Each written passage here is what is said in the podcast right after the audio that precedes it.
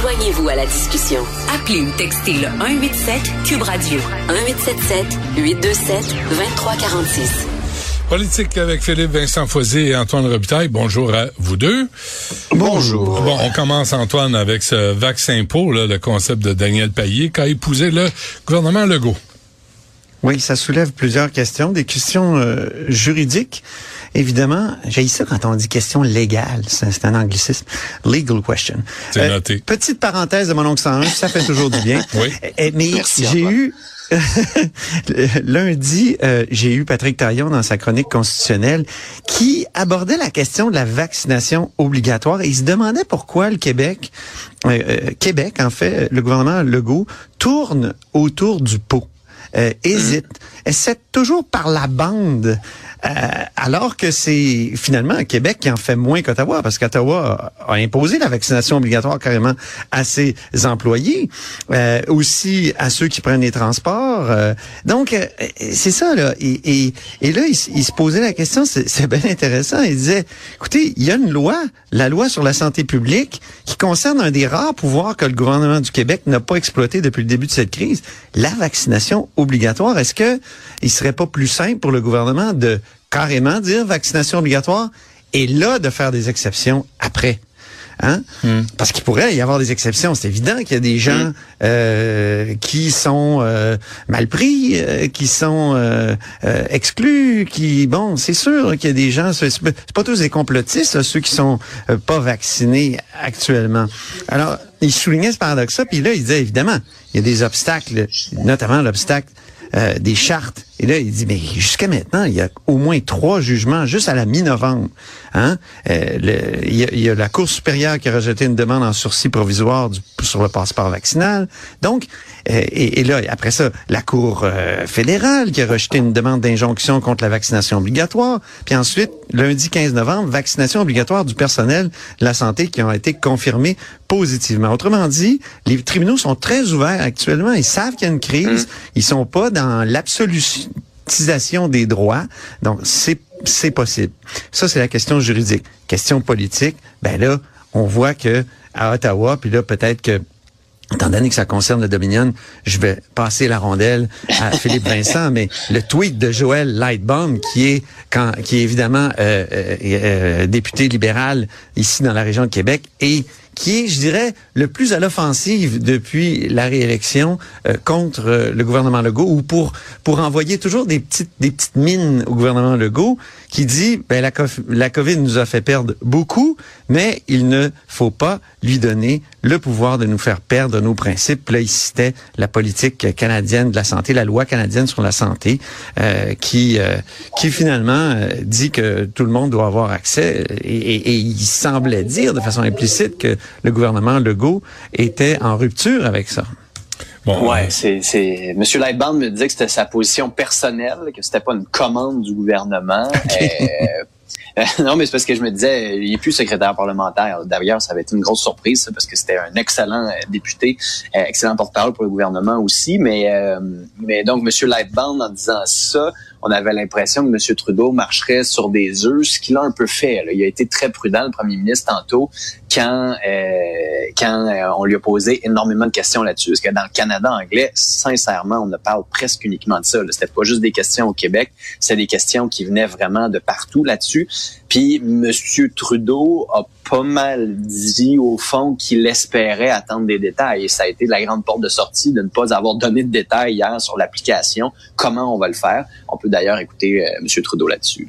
Est-ce que vous êtes d'accord sur le principe? Est-ce que vous pensez que c'est une bonne chose de faire payer aux non-vaccinés plus cher? Les détails sont extrêmement importants sur comment euh, ça va fonctionner comme incitatif ou comme encouragement. C'est pour ça que je peux pas me prononcer, prononcer plus que ça, mais je peux dire que nous avons pris des mesures extrêmement fermes et même difficiles dans le domaine fédéral pour encourager, pour vraiment euh, rendre la vie difficile pour ceux qui choisissent de ne pas se faire vacciner. C'est des genres de choses que nous devons faire pour assurer que les gens fassent le bon choix pour se faire vacciner. c'est compliqué, hein? Euh, amener les gens à la raison. Et Monsieur Trudeau, oui, fédéral, Mais le monsieur, fédéral a... Oui, monsieur, vas-y, vas-y. monsieur Trudeau s'en est pris à Aaron O'Toole aussi, là, qui essaie de sauver euh, euh, la, la chèvre et la soupe aux choux. là. Ouais, qui essaie de ménager la, la soupe aux choux et la chèvre. Euh, monsieur, ouais, parce que dans le fond, encore une fois, il, il a critiqué Aaron O'Toole en disant, regardez, là, parce que je te disais hier que les conservateurs disaient que parler de vaccination obligatoire, c'était vraiment des déclarations incendiaires, puis que ça allait mettre le feu aux poudres, puis qu'on était en train de diviser la société.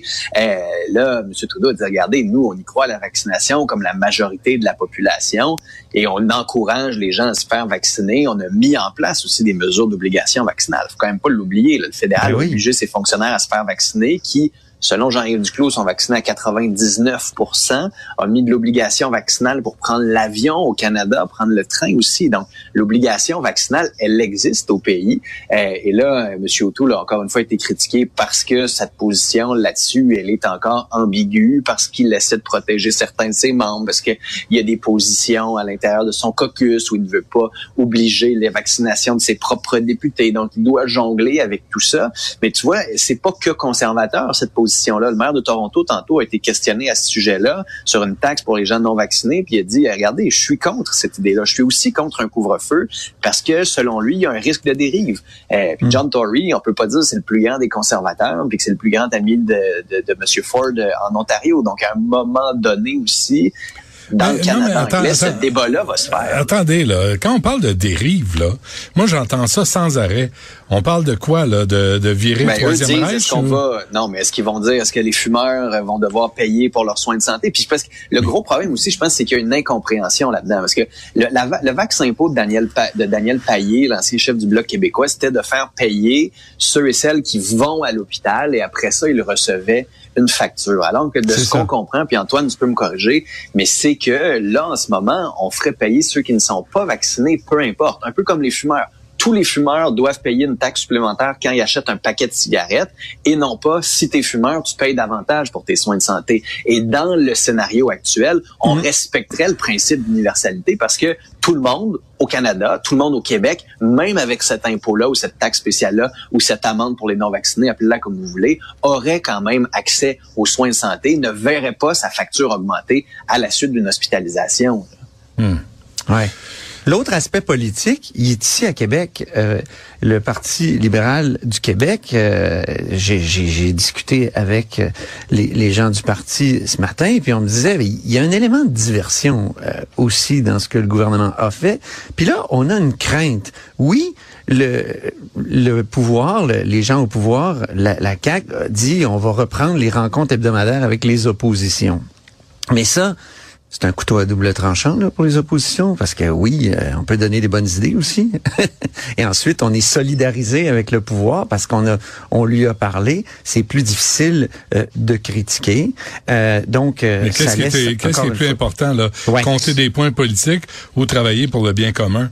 Ouais, c'est un bon mélange des deux. C'est comme fois- une crème glacée fois, les deux vont napolitaine, ensemble, la politique. Là. Ouais, c'est ça. c'est les deux en même temps. Là, tu sais. et, et là, l'inquiétude qui commence à, à circuler dans les rangs des oppositions, c'est, coudon, est-ce qu'il va ramener le Parlement le 1er février avec les règles actuelles euh, de, de sanitaires? Est-ce que ça va être possible de ramener le Parlement ou est-ce qu'il va essayer de, de faire ça à distance? De, et, et c'est une bonne question parce que quand Dominique Anglade, la semaine passée, a dit ben il faudrait euh, qu'on euh, qu'on ramène le Parlement tout de suite, justement pour discuter de règles comme le vaccin Ben oui. Pourquoi pas? Ben oui. Hein? Ah oui. Et, et, et, Et- qu'est-ce qu'a été la réponse euh, de, de l'entourage de François Legault? Il serait contre-intuitif, c'est le mot que j'utilise, contre-intuitif de ramener le Parlement Hmm. alors qu'il y a une hausse des cas comme ça. Hi, Est-ce que ça veut dire que le 1er février, c'est compromis? C'est c'est une bonne question. Ouais. Mais Euh, ce serait un problème. On a une démocratie, ça pourrait valoir la peine d'avoir des discussions démocratiques sur de grandes positions ça. comme on, on a en ce moment. Hey, je, Ah, je ah. vous dis ça en nouvelle de dernière heure. Ouais. Euh, Thomas Gerbet vient d'avoir un courriel de la santé publique et le publié. Euh, du côté de Radio-Canada, on nous parle de l'avis de la santé publique sur euh, les CPE et les classes et l'école, les recommandations en fait pour les enfants de moins de 12 ans. là.